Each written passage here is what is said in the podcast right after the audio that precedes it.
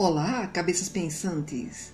Bem-vindos! Eu sou Cristina Santos e você está no podcast Ruído Mental.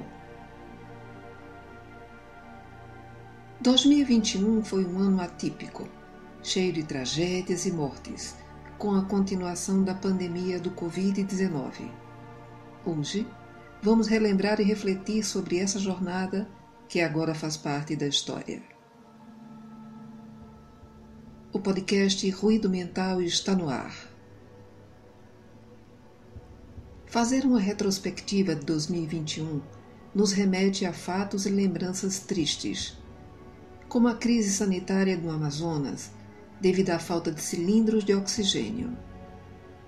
Mas em janeiro surgiu uma luz no final do túnel, com a aprovação pela Anvisa do uso da Coronavac, e vimos a enfermeira Mônica Calazans ser a primeira pessoa a ser vacinada.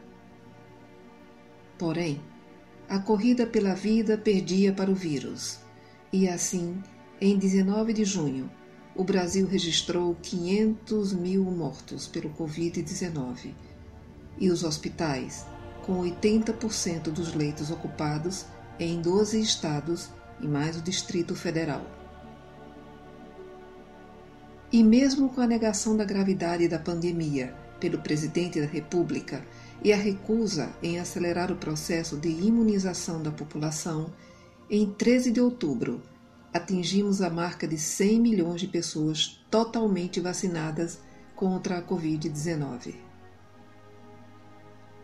E aí a natureza preparou um belo espetáculo para reconfortar os nossos corações e surgiu o fenômeno da superlua rosa, no dia 27 de abril, quando ela atingiu seu ponto máximo de aproximação com a Terra, isto é, alcançou o seu perigeu, e assistimos maravilhados o seu esplendor em tons de rosa.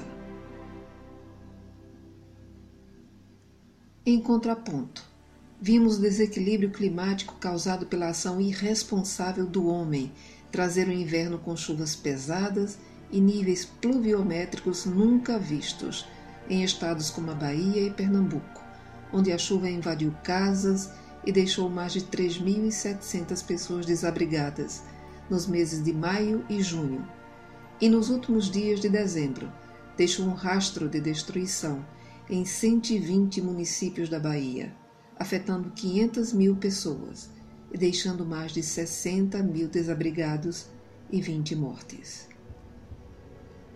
Apenas as Olimpíadas de Tóquio trouxeram um pouco de alegria para os nossos corações, quando assistimos e torcemos pelos nossos atletas, que, mesmo em meio a tanta desolação e tristeza, conseguiram ganhar 21 medalhas, sendo sete ouros, seis pratas, oito bronzes, e mostrando assim a garra e a força do nosso povo. Mas em 4 de outubro, percebemos o quanto estamos dependentes das redes sociais. Quando houve a pane e a parada do WhatsApp, Facebook e Instagram, e muitas pessoas ficaram tão desesperadas que disseram que ficaram incomunicáveis. Evidentemente não lembraram que a função principal dos telefones celulares é para falar e também esqueceram que eles enviam mensagens por SMS, revelando assim o quanto muitas pessoas estão totalmente dependentes dos aplicativos de comunicação. E como se não bastassem todos os males causados pelas várias cepas do coronavírus, em novembro foi descoberto na África a variante Omicron, com a informação dos cientistas de que ela é muito mais transmissível que as anteriores. E como está se alastrando muito rapidamente por todos os continentes, vários países tiveram que recorrer a novos lockdowns para conter uma nova explosão de internações. E enquanto tudo isso acontece, o presidente do Brasil nega-se a ser vacinado e segue desvalorizando a ciência, causando transtornos e tentando impedir a vacinação de crianças na faixa etária de 5 a 11 anos, já autorizada pela Anvisa e usada em vários países do mundo. 2021 se mostrou um ano de muito sofrimento para os brasileiros, totalizando mais de 600 mil mortes por Covid-19, algumas delas sendo de grandes talentos da televisão e do cinema, dentre elas Paulo Gustavo, Agnaldo Timóteo, Tarcísio Meira, Genival Lacerda, Gilberto Braga, Sérgio Manberti, Luiz Gustavo, Paulo José, Orlando Drummond, Eva Vilma, Lúcia Leme e Marília Mendonça. Mas em meio a esse caos, precisamos destacar a força e a determinação do nosso povo na hora de dar a volta por cima para seguir vivendo. E foi aí que vimos nascer novos talentos, novas habilidades, quando nos percebemos isolados em nossas casas, longe de pais e filhos. O isolamento foi a incubadora de novas soluções, novas práticas e novas formas de fazer acontecer a vida. Aprendemos a utilizar a internet para trabalhar à distância, para pedir alimentos, para comprar roupas, móveis, eletrodomésticos, pagar contas e atender pacientes nas mais diversas áreas da saúde, como a medicina, a psicologia e a nutrição. E descobrimos que até as festas poderiam ser virtuais, cada um em sua casa e todos se vendo através dos celulares, tablets ou computadores. E assim aprendemos que os vínculos de amor não só permanecem, como também se fortalecem. Essa nova forma de interagir e o isolamento social permitiu que desviássemos o nosso olhar para o que era invisível anteriormente no dia a dia corrido. Como, por exemplo, perceber as folhas amareladas de uma plantinha esquecida no vaso da sala, ou ouvir o canto daquele passarinho que visitava o seu jardim.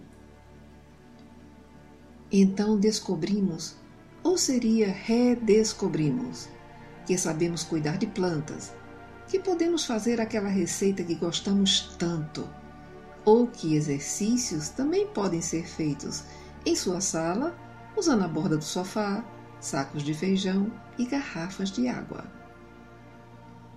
Nos percebemos capazes de nos reinventarmos, modificando metodologias e velhos hábitos, porque somos seres criativos e inteligentes Nessas condições, a dor age como estímulo e mola propulsora para a mudança, para a busca por novos caminhos, pois a sobrevivência grita e deve ser ouvida.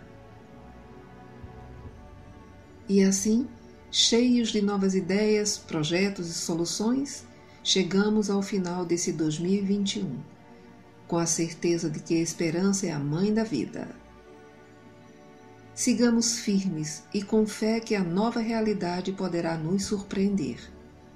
Basta acreditar e olhar para o que importa. Dedicamos este nosso último episódio do ano a todas as famílias que perderam seus entes queridos e desejamos que o novo ciclo que se inicia seja cheio de boas notícias, boas oportunidades de trabalho, com todas as pessoas vacinadas e o estado de pandemia encerrado. Que haja mais tolerância entre as pessoas, mais afetividade e menos egoísmo. Que sejamos de fato humanos.